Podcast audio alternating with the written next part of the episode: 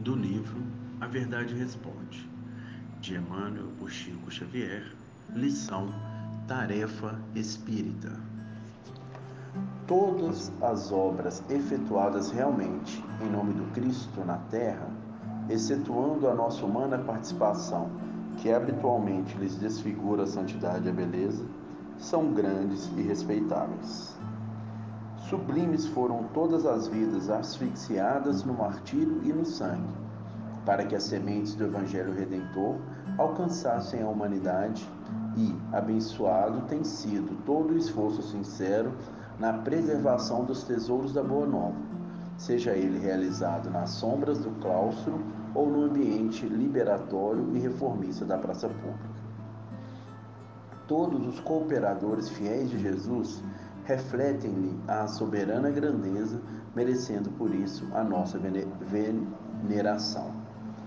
A tarefa, porém, dos espíritas na atualidade, segundo cremos, dentro da condição de herdeiros de sua luz, reveste-se de considerável importância, de vez que exumaram do tempo o evangelho simples, puro, simples e puro, a despertar-lhe o coração para um novo tipo de luta não apenas o testemunho confessional que lhes revele o modo de sentir ou de crer.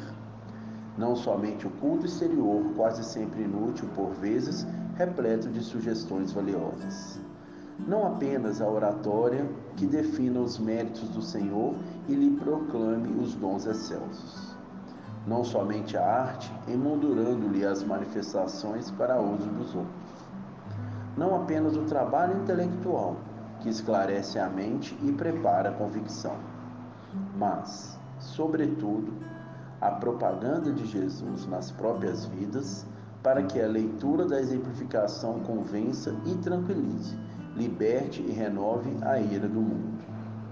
Para isso, a palavra, a fé, o entusiasmo e, o e a monumentalização da beneficência humana são convocados mas, acima de tudo, a esse material é imprescindível oferecer ao Senhor, na pessoa dos semelhantes, o próprio coração, em forma de amor puro e serviço incessante, sem desânimo e sem desespero, na certeza de que todos somos ovelhas do Divino Pastor, que somente nos pede submissão em favor da própria felicidade no grande caminho de retorno à glória celestial.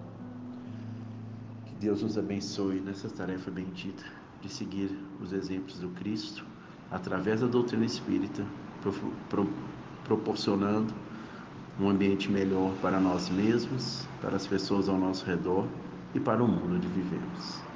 Que Deus nos abençoe e nos ilumine, que possamos ser instrumentos divinos onde quer que estejamos, através de nossos pensamentos, nossas palavras, nossos atos ouvindo com paciência e respeito, falando de forma construtiva, e vendo com os olhos do coração.